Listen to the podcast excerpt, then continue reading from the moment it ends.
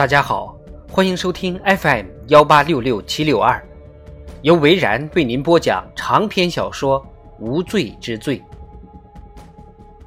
第三十三回。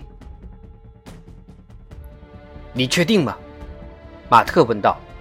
辛迪点了点头。泰利在那里已经住了两个晚上，五幺五房间。强生旅馆的电话知道吗？可以上网查查看。麻烦你了。你想直接打给他？辛迪问道。对的。你想说什么？暂时不说话，只想听听是不是一个声音就好了。谁的声音？就是那个说自己跟奥利维亚怎么样了的家伙。我想知道是不是查理泰利。如果是呢？你以为我会有那么长远的计划吗？马特说：“最多也就是走一步看一步了。用我的电话打吧，可以隐藏来电显示的。”马特拿起电话，辛迪念出了号码。电话铃声响了三下之后，前台接线生说话了：“强生旅馆机场店，请接五幺五房间。您稍等。”对方根本没有问马特的名字。第一声铃声响起的时候，马特的心跳才刚刚恢复正常。第三声还没有响完的时候，对方接起了电话。喂，马特平静的挂上了电话。辛迪看着他，怎么样？是他，马特说道。是同一个人。辛迪皱起了眉头，双手抱胸。现在呢？再多研究一下录像跟照片。马特说道：“没错，可是我不知道这代表什么。也许我错了，也许录像跟照片上的人都是泰利。我们得找他谈谈，但也有可能是两个不同的人。还是先找他谈谈。”辛迪说道。“嗯，看来我别无选择，必须要跑一趟了。”马特说道。不是我，是我们。我想自己去。休想甩掉我！不管怎么拒绝，结果还是一样。好吧，可是你得待在我的车上，我跟他一对一，说不定还能有新的发现。好，听你的。辛迪已经往外面走了，我来开车。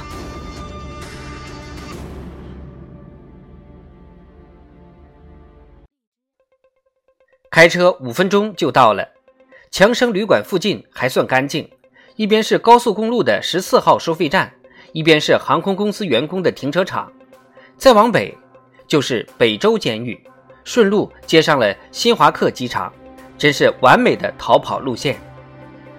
辛迪把车停在了大厅的入口处。你确定要自己进去吗？辛迪又问一次。确定。先把你的手机号码给我，辛迪说。为什么？我有个朋友是纽约公园大道的商业大亨，他教了我一个方法。你把手机打开，打给我，不要挂断。我把自己的手机设定为无声，这样就像单向对讲机了。我能够听见你们那边的谈话跟动静。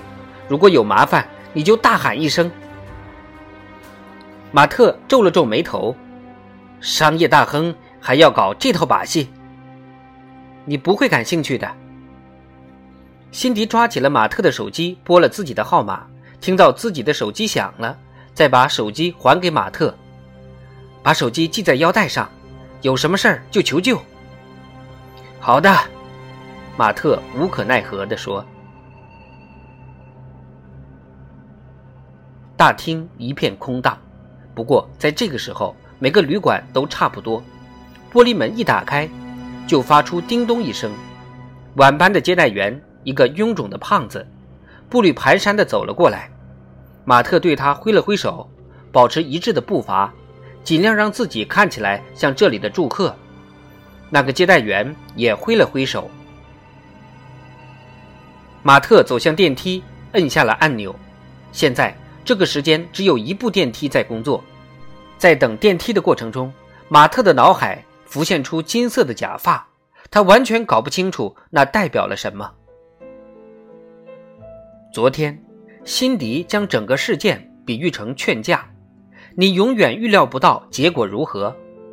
然后现在，他人就在这里，谜底就要揭开了，但是马特还不知道会看到什么。一分钟以后，马特到了五幺五房间的门口，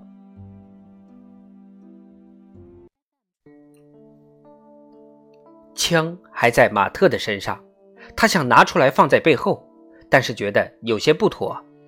如果那个泰利看到，一切就变掉了。马特举起手敲门，倾听里面的动静。走廊里传来了声音，马特回头看了看，没有人。